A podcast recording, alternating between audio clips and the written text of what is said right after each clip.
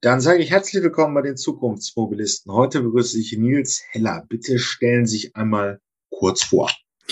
Ja, zunächst einmal vielen Dank für die Einladung. Ich freue mich sehr, dass es klappt und dass ich heute hier bin. Genau, mein äh, Name ist Nils Heller und ich betreue beim Digitalverband Bitkom die Mobilitätsthemen. Der Digitalverband Bitkom ist wahrscheinlich einigen Zuhörern hier schon ein Begriff, aber ich glaube, es ist vielleicht ganz nützlich, wenn ich nochmal kurz ein bisschen ausführe, was wir überhaupt machen, äh, was uns auszeichnet.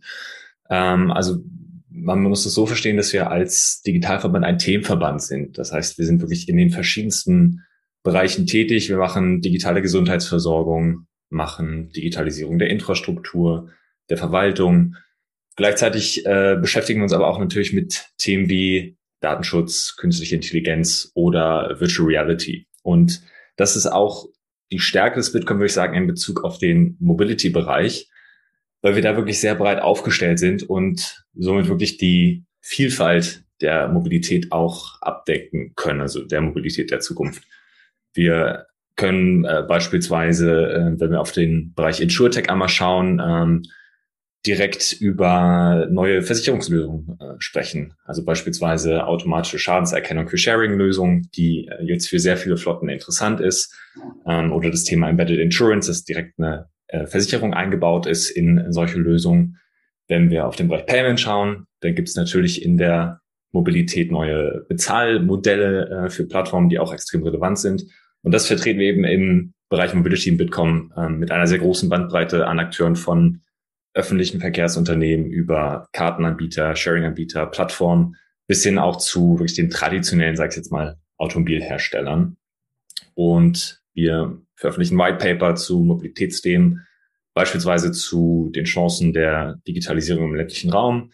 Wir sind natürlich als Verband an Verbändeanhörungen beteiligt und somit dann in die Gespräche an der Gestaltung politischer Rahmenbedingungen eingebunden und ähm, bringen natürlich auch immer wieder relevante Akteure zusammen. Ich glaube, es gibt nicht viele Verbände, wo ÖPNV, digitale Plattformanbieter und die Automobilwirtschaft gemeinsam an der Zukunft der Mobilität arbeiten. Und bei uns ist das der Fall. Wir haben äh, dafür die unsere jährliche Konferenz, die Digital Mobility Conference, die jedes Jahr stattfindet, aber auch die Arbeit in unseren zwei Arbeitskreisen, ähm, der Arbeitskreis automatisiertes, vernetztes und autonomes Fahren und der Arbeitskreis intelligente Mobilität.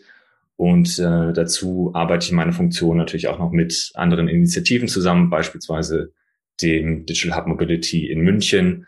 Und wir sind als Bitkom auch an Initiativen wie dem Mobility Data Space beteiligt oder haben in der Vergangenheit an der nationalen Plattform Zukunft der Mobilität mitgewirkt. Ähm, und das so als kurzer Einblick mal in die Arbeit von mir und äh, die Arbeit des Bitkom. Ähm, das ist vielleicht, bevor wir dann ja zur Mobilität kommen, noch ganz spannend. Was bedeutet Insur Insurance Tech? Insurtech.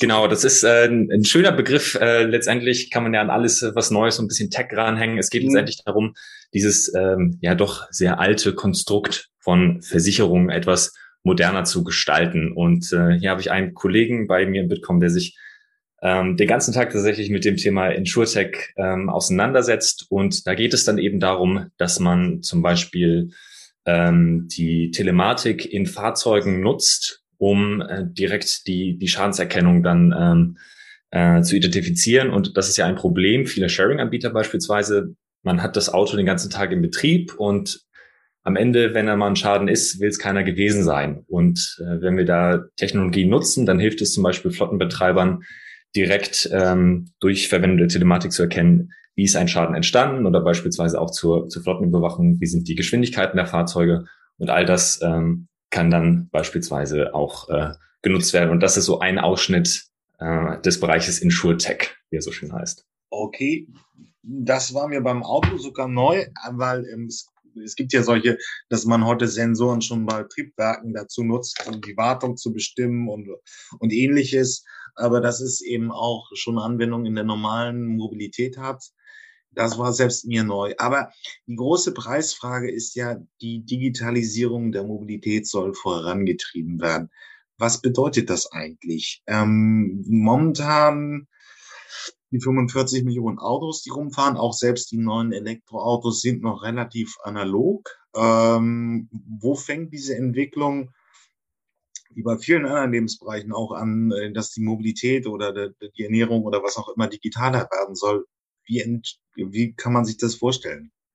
Also ich glaube, da gibt es wirklich extrem viele Möglichkeiten, den, den Verkehr zu digitalisieren. Also wenn wir ähm, an ein Auto denken, Sie haben ja gerade gesagt, viele äh, Fahrzeuge sind noch sehr analog, aber auch das, ähm, jeder, der ein eigenes Auto hat, ich persönlich habe tatsächlich gar kein Auto, ähm, aber jeder, der ein modernes Auto hat, der, der wird oftmals ähm, ja, wissen, dass äh, in neuartigen Fahrzeugen schon sehr viel Technologie wirklich verbaut ist, ähm, sei es eine serienmäßige Abstandserkennung, äh, Spurhalteassistenten. Also da haben wir zum einen ähm, aktuell immer mehr äh, Features in Fahrzeugen, die zur Verkehrssicherheit beitragen. Also das ist sicherlich ein Punkt der Digitalisierung im individuellen Automobilverkehr. Ähm, dazu gehören natürlich auch äh, die, die Nutzung vernetzter Kartendienste. Das kann man im Auto machen. Man kann es aber auch in verschiedenen anderen Verkehrsträgern machen. Und das ist mir persönlich ein ganz wichtiger Punkt. Also, dass wir die Digitalisierung der Mobilität nicht nur als eine Digitalisierung des Automobils verstehen. Also es gibt natürlich auch für den öffentlichen Nahverkehr verschiedenste Möglichkeiten, die Digitalisierung zu nutzen. Das ist, ähm, vielleicht kommen wir da auch noch mal ein bisschen äh, im Detail später, die Nutzung digitaler Plattformen zur einfachen Buchung von Angeboten, vielleicht auch anbieterübergreifend.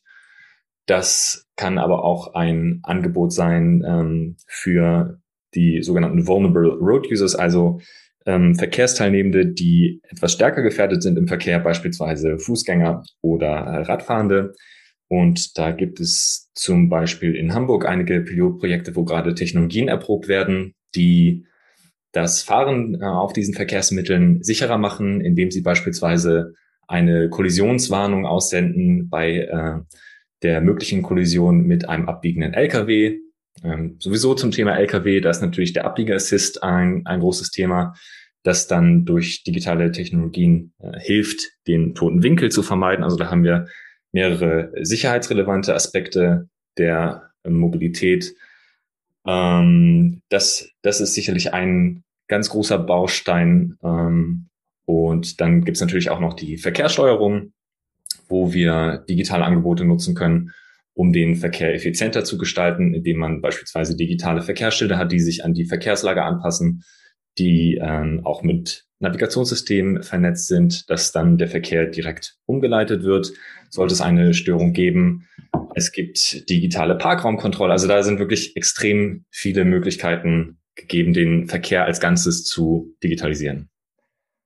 Ja, gibt es eine ganze Menge, aber fangen wir mal erst an mit den Plattformen. Es gibt es ja jetzt schon, Sie sitzen in Berlin, da ist Yelby eben äh, schon da von der BVG. In Hamburg gibt es Switch. Man denkt und dann nochmal so ein bisschen die Grundform der Plattform, dass sich eben Anbieter von Mobilitätsdienstleistungen bündeln ein Angebot formulieren und auf der anderen Seite sind die großen Zahl der Nachfrager, ist es ja eBay-Prinzip, man äh, irgendjemand bietet etwas an, ein T-Shirt und da sind mehrere T-Shirt-Anbieter und auf der anderen Seite sind die Nachfrager. So ein bisschen läuft es ja darauf hin. Ähm, ich übrigens auch nochmal hier in der Podcast-Reihe war Frau Dr. Nadja Well, die mhm. packe ich natürlich in die äh, Shownotes dieser Episode. Ähm, da geht es schon um Mobility Insight und das sind die Verknüpfungen dieser Plattformen zum gesamtdeutschen Ansatz. Äh, momentan ist es ja gewachsen in diesen regionalen Strukturen. Wie gesagt, in Berlin ist die BVG mit Yelby und das soll dann irgendwann mal relativ viel von Deutschland abdecken. So, das ist erstmal so das Grundkonzept der Plattform, oder? Das äh, könnte man so sagen, ja. Also wenn wir jetzt mal das Beispiel äh, Mobility Insight nehmen, äh, Nadja Well, die ich natürlich auch äh, kenne, mit der auch schon ähm, das ein oder andere Mal zusammengearbeitet hat, da geht es natürlich um wirklich die deutschlandweite Buchung. Ähm, aktuell noch eher mit äh, dem Fokus auf den Nahverkehr, aber auch äh, Mobility Insight ist eine Plattform, die mit privaten Anbietern zusammenarbeiten möchte und das auch in der Zukunft anvisiert. Und ich glaube, generell geht es auch oder das ist ganz wichtig für den Erfolg von Plattformen, dass wir da ein bisschen aus dem Denken rauskommen und das können ja schon Plattformen wie äh, Yelby oder HVV Switch unterstreichen, dass wir auf der einen Seite private und auf der anderen Seite öffentliche Angebote sehen. Also ich glaube, die Stärke ist tatsächlich, dass man die verschiedensten Angebote zusammenbringt. Und äh, genau, letztendlich geht es bei diesen Plattformen darum, die Mobilität einfach zu gestalten und dass man dann auf äh, einen Klick wirklich verschiedenste Angebote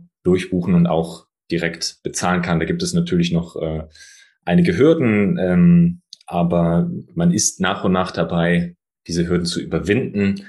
Letztendlich ist da natürlich noch eine Frage im Raum, die da wäre, gibt es denn letztendlich eine Super-App, über die man alles buchen kann oder geht es vielleicht eher darum, auch verschiedenste Apps interoperabel zu halten und äh, mein persönlicher Ansatz wäre, dass es eher in Richtung Interoperabilität geht, als dass wir jetzt wirklich eine Super-App haben, aber das äh, wird sich sicherlich auch noch zeigen und das äh, ist sicherlich auch noch eine, eine Frage zur offenen Diskussion.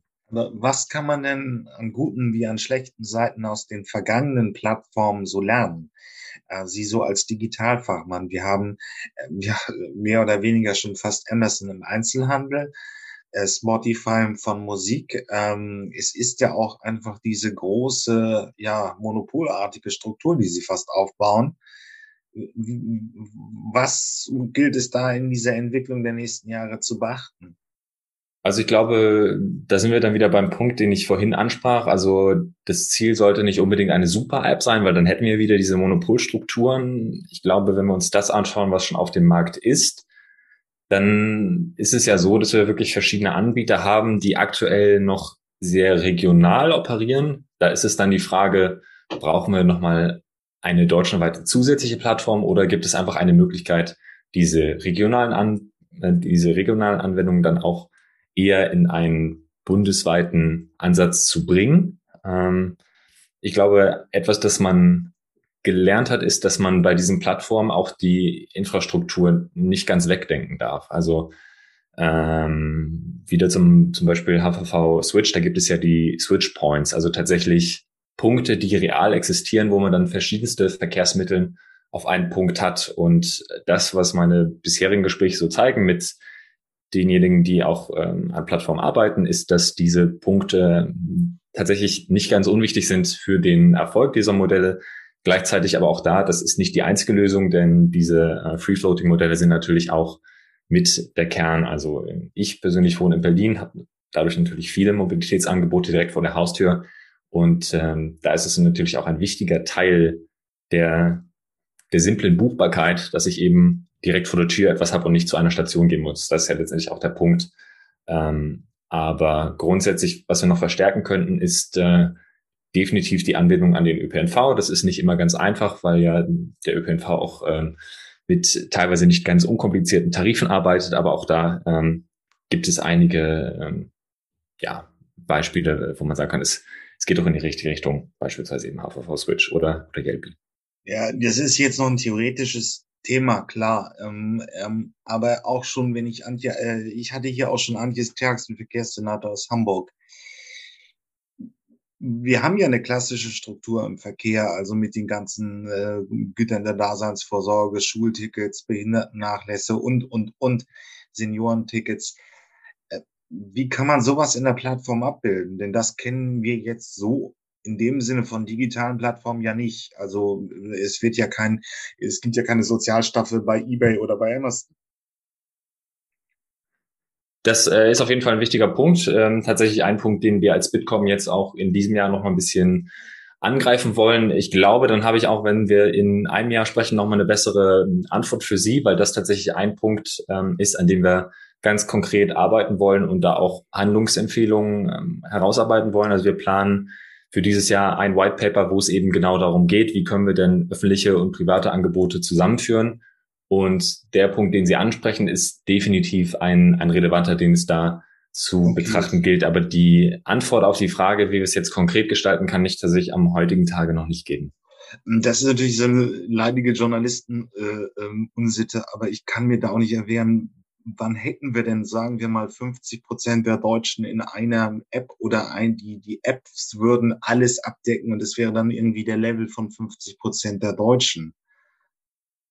Ist ja auch ein bisschen eine digitale Plattform, ist immer schwer sich vorzustellen, aber das Prinzip wirklich, ich habe mehrere Apps oder eine App und ich kann irgendwie wirklich jetzt schon schön in Bamberg sitzen und mir äh, mein Mittaxi in Berlin buchen, wenn ich in vier Stunden mit dem ICE da bin und dann wirklich die Fahrt absolvi zu absolvieren. Wann haben wir so eine Situation?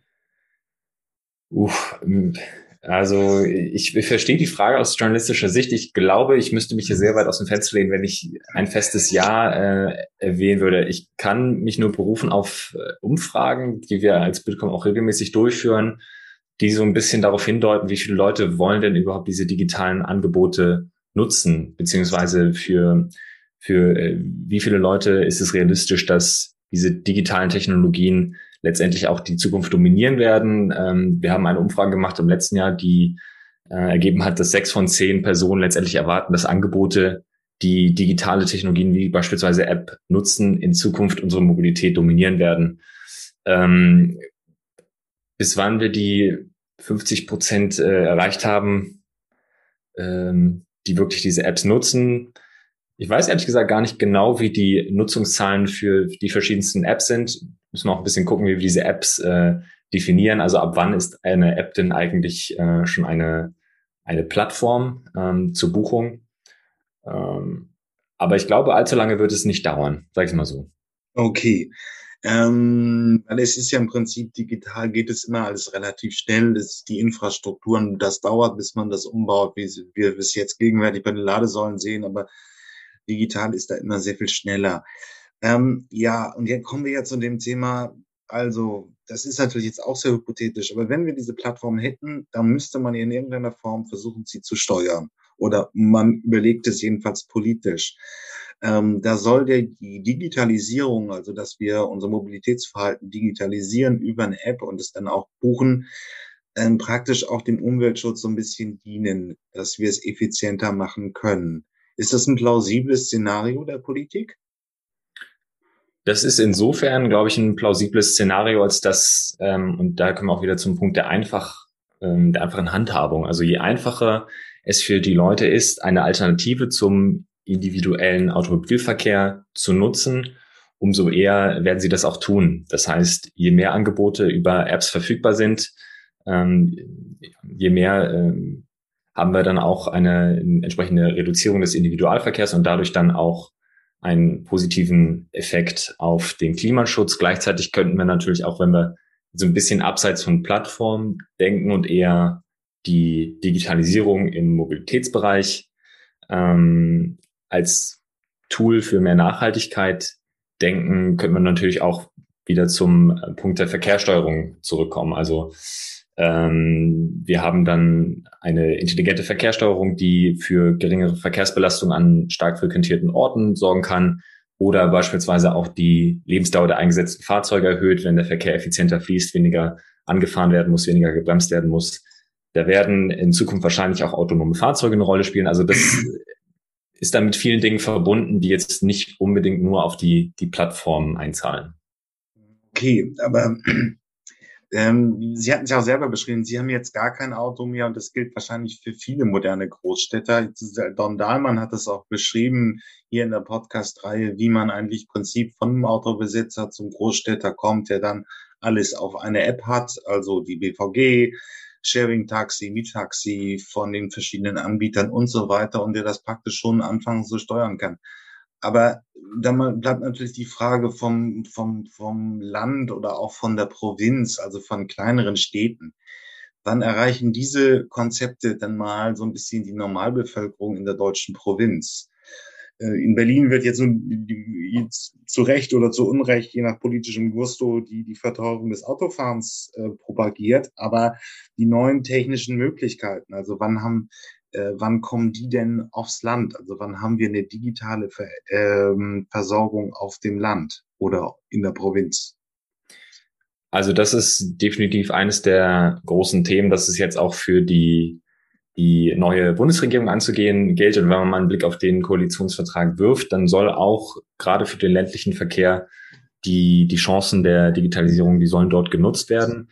Und das ist auch wirklich bitter nötig. Also auch da gehe ich zurück auf eine Bitkom-Umfrage, die wir im letzten Jahr gemacht haben, die tatsächlich zeigte, dass auf dem Land 72 Prozent der Bevölkerung unzufrieden sind mit dem Angebot an ähm, Bussen und Bahnen im Nahverkehr. Und wenn man das mal vergleicht mit Städten, da war der Wert nur bei 25 Prozent. Also das, was Sie ansprechen, ist auf jeden Fall ein sehr valider Punkt. Wir müssen die Angebotsqualität auf dem Land erhöhen und auch da helfen digitale Angebote.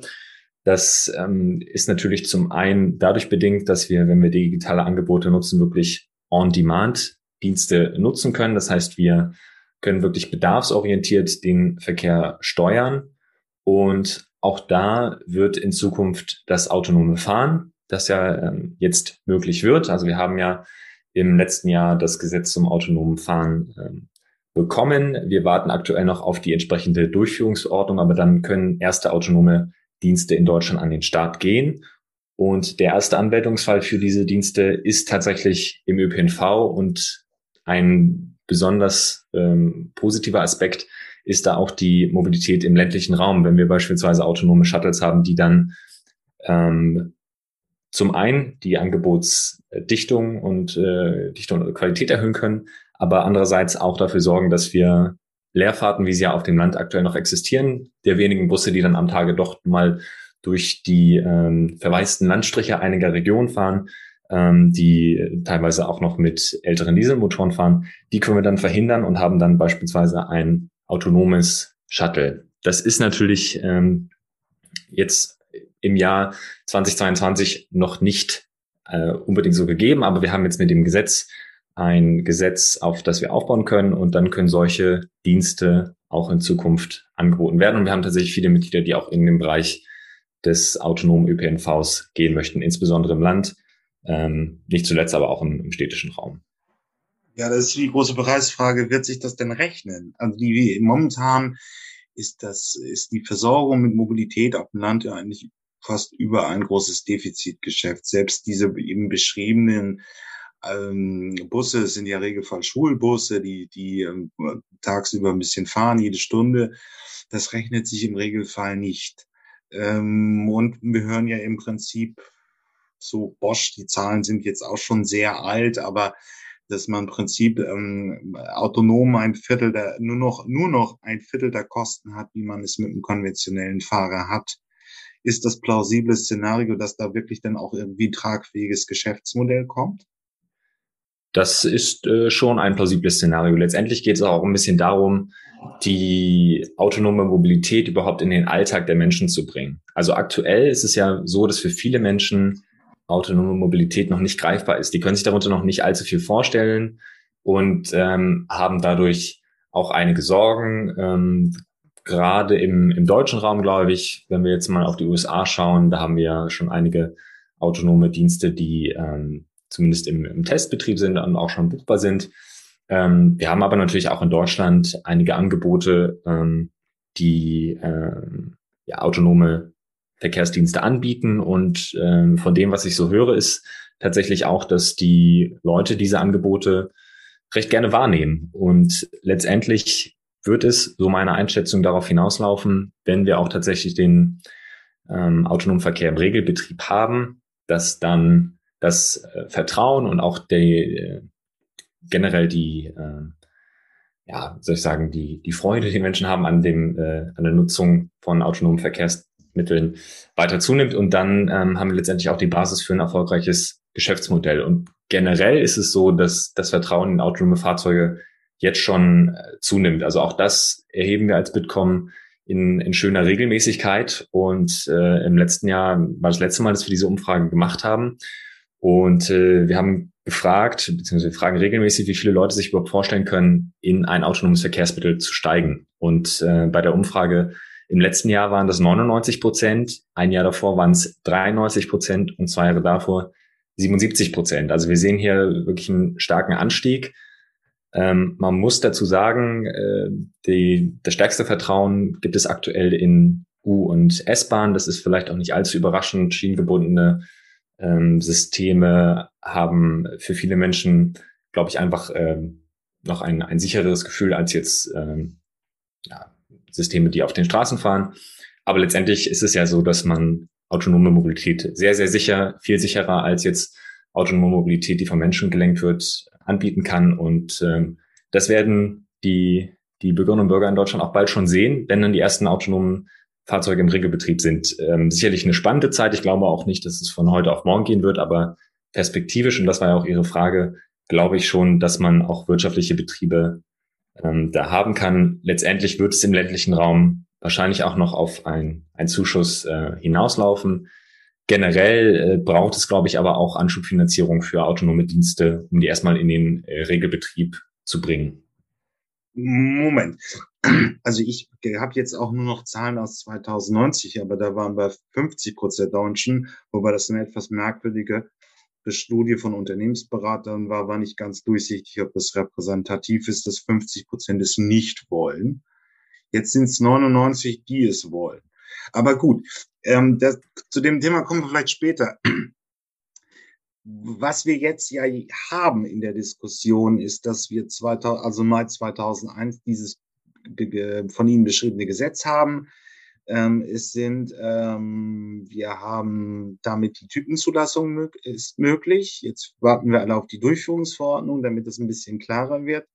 Die ersten Vorreiter scharren aber schon in den, auch in meinem Umfeld schon ein bisschen in diese Frage hinein. Also man könnte die, die Nahver äh, den Nahverkehr wahrscheinlich eher in wenig komplexen Verkehrssituationen wie Umland, Umland von Berlin zum Beispiel. Wir hatten hier schon die BVG Seemeile. Da konnte man das schon vor ein paar Jahren als Modellprojekt sehen. Die sind auch, die Modellprojekte waren auch immer noch sehr einfach. 2006 mit dem Olli. Die Seemeile ging schon in die Fahrt in, in, in Vororten und praktisch dann diese klassischen Verkehre. Man fährt einmal durch den Vorort, sammelt die Leute zusammen, bringt sie zur S-Bahn-Station. Sie fahren dann mit der S-Bahn in die Stadt und so weiter. Ähm, das ist technisch machbar. Ähm, ja, das ist so ein bisschen der Weg zum autonomen Fahren dann wirklich, den wir in Deutschland gehen werden. Davon ist auszugehen. Davon ist auszugehen. Also ich sehe die ersten Anwendungsfälle für die autonome Mobilität im, im ÖPNV. Ich sehe sie vielleicht auch eher im ländlichen Raum, aber auch ähm, in Städten, vielleicht jetzt nicht wirklich im Nukleus einer Innenstadt, aber wenn es ein bisschen darum geht, die hm, Außenbezirke einer Stadt anzubinden, auch da sehe ich definitiv Anwendungsfälle für den autonomen Verkehr. Was würde, was, wenn, wenn wir jetzt Unternehmen finden, die das bereit, bereit sind, dieses Investitionsrisiko zu tragen, haben die die digitale Infrastruktur, die sie dafür brauchen? Das kommt immer ein bisschen darauf an. Es gibt ja verschiedene Arten und Weisen, wie sich autonome Fahrzeuge äh, bewegen. Einige äh, arbeiten allein mit, äh, mit Sensorik, andere brauchen noch die, die Infrastruktur, die darum äh, herum ist. Aber grundsätzlich glaube ich, und das ist ja auch eine Kernforderung des Bitkom, braucht es einen Ausbau der digitalen Verkehrsinfrastruktur, der letztendlich natürlich auch autonomen Fahrzeugen zugutekommt ähm, deutschlandweit oder sollte das sich erst nochmal konzentrieren in der, äh, in, der, in der Entwicklung? Also eine Digi Verkehre, digital Ausbau der digitalen Verkehrsinfrastruktur bedeutet, dass die Systeme untereinander kommunizieren können und dass auch zum Beispiel Ampeln oder so weiter mit darin eingebunden sind. Genau, also letztendlich bietet es sich wahrscheinlich erstmal in den festgelegten Betriebsbereichen der autonomen Fahrzeuge an. Es ist ja so, dass das neue Gesetz ähm, festgelegte Betriebsbereiche vorsieht. Und wenn diese Betriebsbereiche dann festgelegt sind, dann ist es gerade in diesen Betriebsbereichen durchaus sinnvoll, da ähm, eben in die digitale zu investieren. Okay.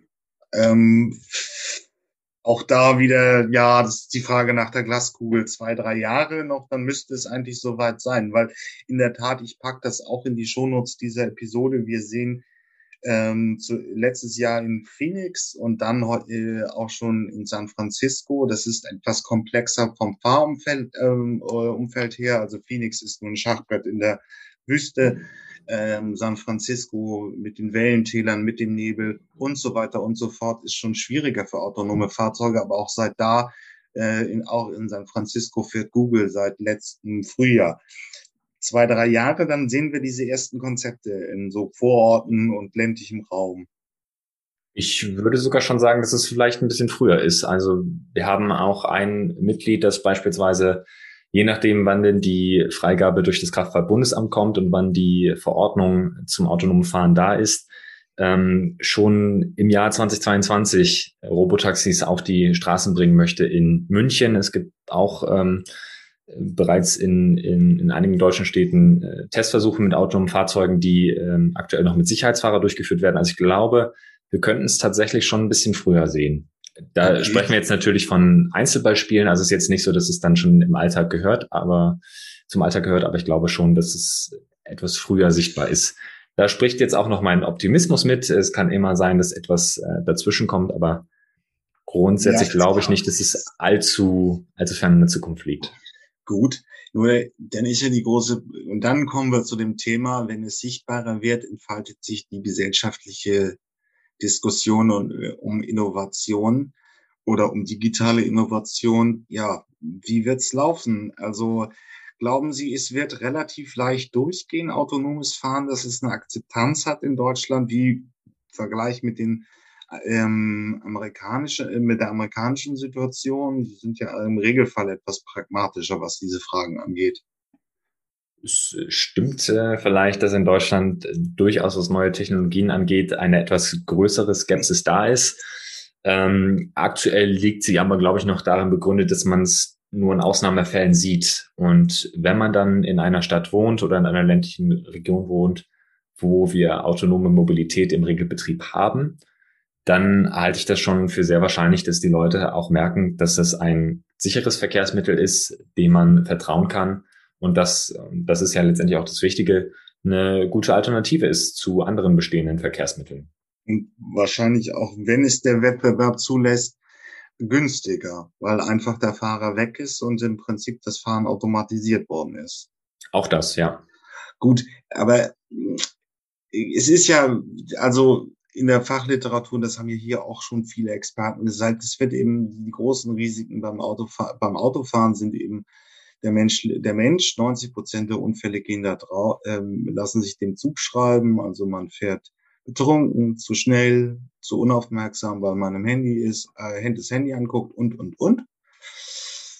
Das wird mit dem automatisierten Fahren weniger bis null. Ich habe auch schon Studien gesehen, wo es praktisch nur noch ein Achtel, ein Neuntel der Fehler, äh, der Unfälle geben sollte, die es mit einem normalen konventionellen Antrieb gibt.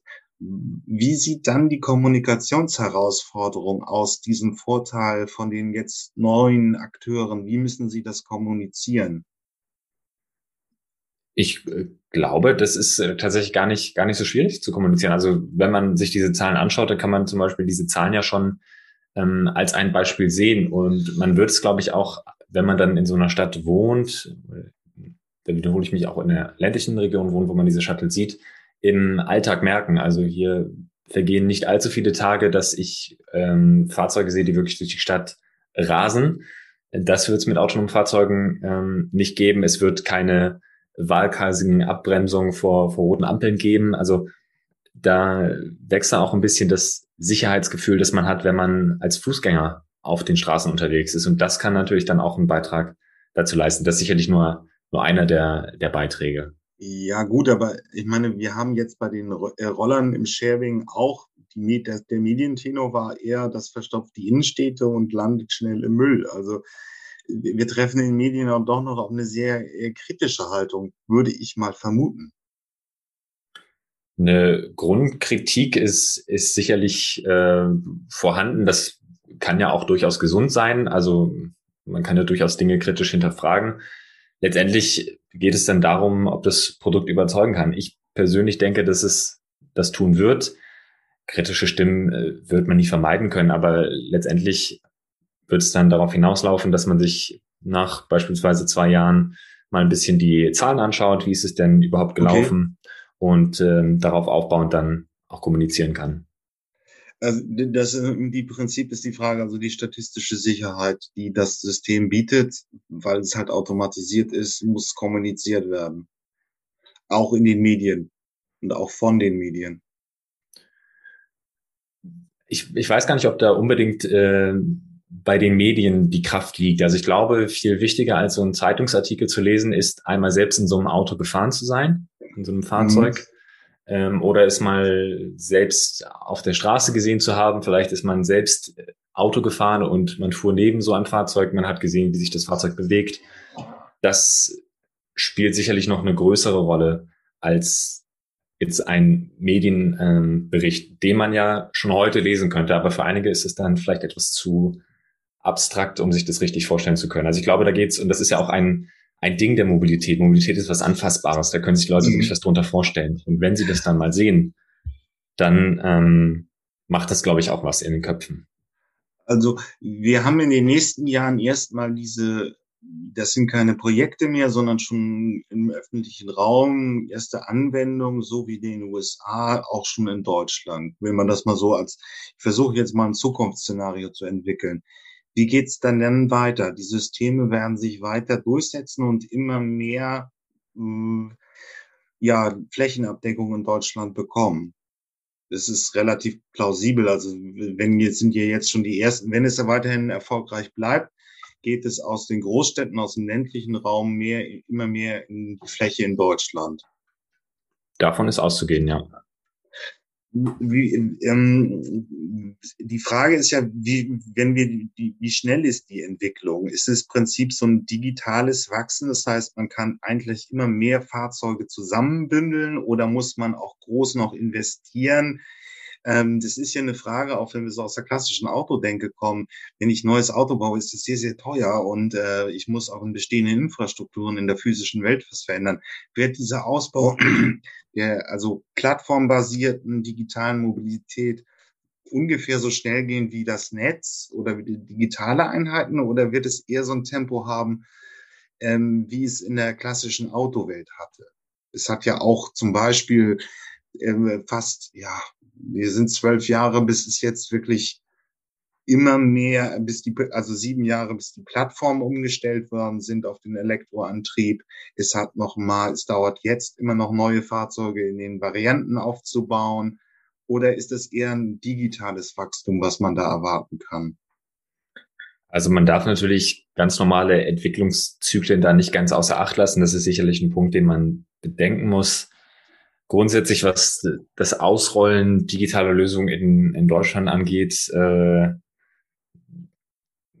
ist man, glaube ich, gut beraten, wenn man nicht allzu viel äh, für die Zukunft erwartet, auch wenn ich ja sagte, ich bin eigentlich tendenziell positiv gestimmt.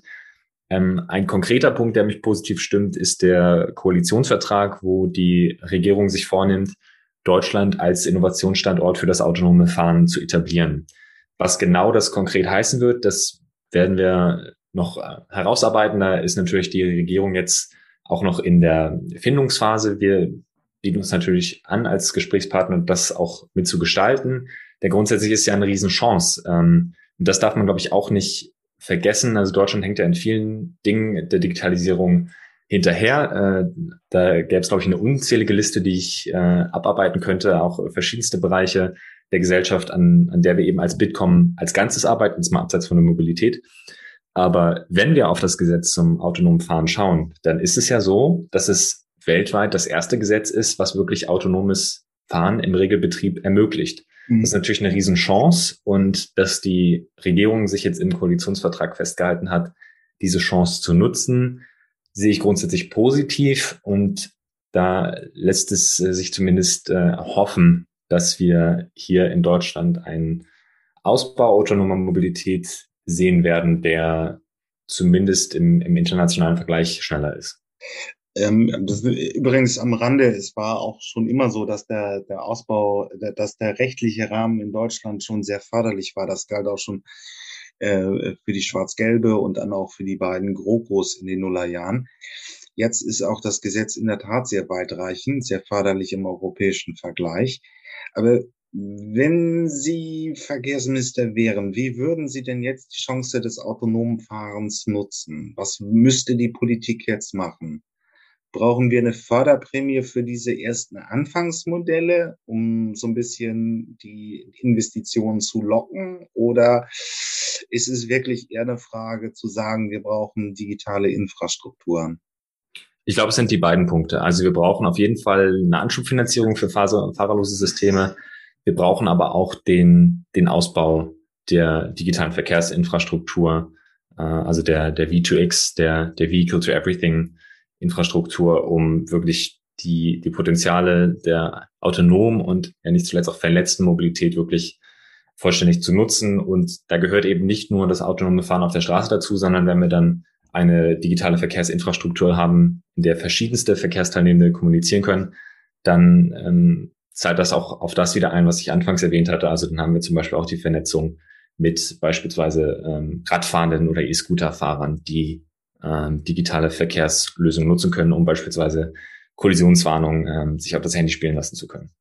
Aber also Weike, Weike, Weike, oh, ja, Fahrzeug zu, zu, äh, zum Netz kommunizieren. Das ist ein ganz schön großer Aufwand, ne? Also äh, da muss die Schuldenbremse für gelockert werden. Letztendlich äh, stehen, glaube ich, in, in Deutschland generell hohe Investitionen in die in die digitale Infrastruktur an. Ich glaube, dass ähm, das, das bestreitet auch niemand und grundsätzlich ist aber auch mein, mein Eindruck der bisherigen Koalition, dass es durchaus den Willen gibt, in diese Bereiche zu investieren. Also man hat erkannt, dass die Digitalisierung ein, ein Schlüssel ja. ist, um Deutschland zukunftsfähig zu halten. Und ähm, da wird sicherlich auch investiert werden. Auch ja. da, jetzt ist es vielleicht noch ein bisschen zu früh zu sagen, wie viel genau. Die Koalition steht am Anfang. Ähm, wir halten uns ja als Bitkom auch äh, nicht mit Kritik zurück, aber aktuell ist es so, dass wir die Arbeit der die Koalition erstmal sehr konstruktiv begleiten und äh, bis jetzt macht es auch einen guten Eindruck und wir sind gespannt, was, was da noch kommt und äh, bieten natürlich unsere Unterstützung an bei, bei Fragen, die da aufkommen. Ja, ich werde das die Verkehrspolitiker demnächst hier mal fragen. Es ist wirklich eine spannende Frage, ob da die Voraussetzungen geschaffen werden oder nicht. Aber ja. ich möchte mich an dieser Stelle erstmal bedanken, Herr Heller. Ja, sehr gerne.